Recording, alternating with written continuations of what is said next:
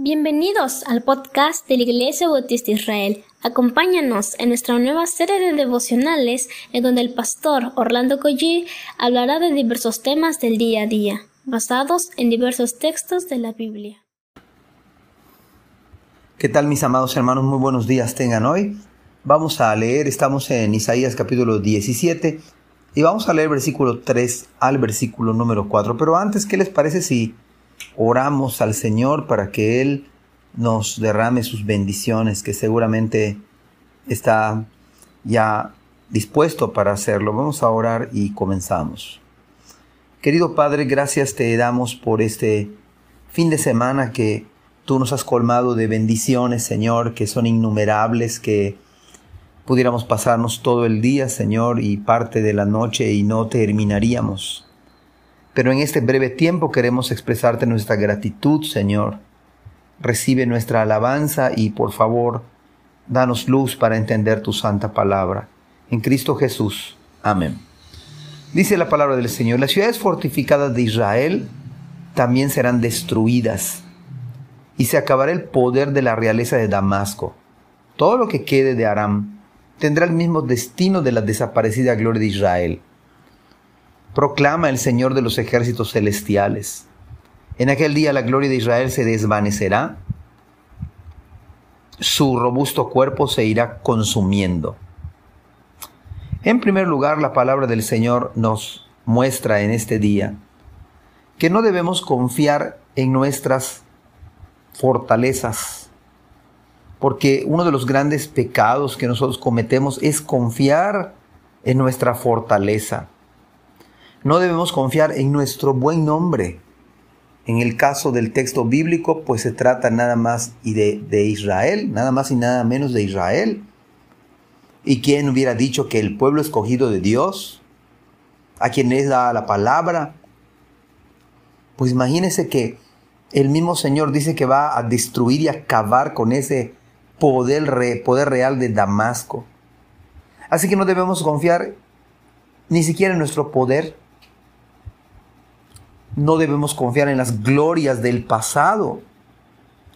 Hay eh, la nostalgia, de, la famosa nostalgia del pasado. Es que hace, hace muchos años hicimos esto así de esta manera. Es que hace muchos años éramos tantos. Bueno, si hay alguien que confió de su glorioso pasado, fue Sansón. Él recordaba de todas las victorias que el Señor le había dado y en la última que perdió, pensó que iba a ser la misma cosa. Pero no. Usted y yo no debemos confiar en nuestra fortaleza, en nuestro buen nombre, en nuestro poder. Es más, el rey que tenía el corazón apegado al Señor, precisamente por confiar, se tomó un descanso cuando debía estar en la, en la guerra, era el año de la guerra y él debió estar en batalla. Pero se tomó un descanso y ese fue fatal, porque confió en las glorias del pasado. Solemos pensar igual que ya hemos tenido muchas victorias y sabemos cómo librar esta que estamos batallando. Debemos de recordar y reconocer que el que da la victoria es el Señor. Por eso es llamado el Señor de los ejércitos celestiales. Él es el capitán. Él es el Señor de señores. Él, da la, él es el que da la fuerza para vencer. De Él viene la fortaleza. Él da la habilidad incluso para hacer negocios en su trabajo. Él le da la habilidad. Al contrario, deberíamos vivir agradecidos para con Dios o sea que la vida de usted y la mía debería ser una vida de gratitud realmente. De gratitud por lo que Dios es, pero también por lo que Dios ha hecho en nosotros y por todo lo que Dios nos permite vivir. Por eso digo que no solamente vivir agradecido, sino vivir sirviendo a Cristo. Con gozo.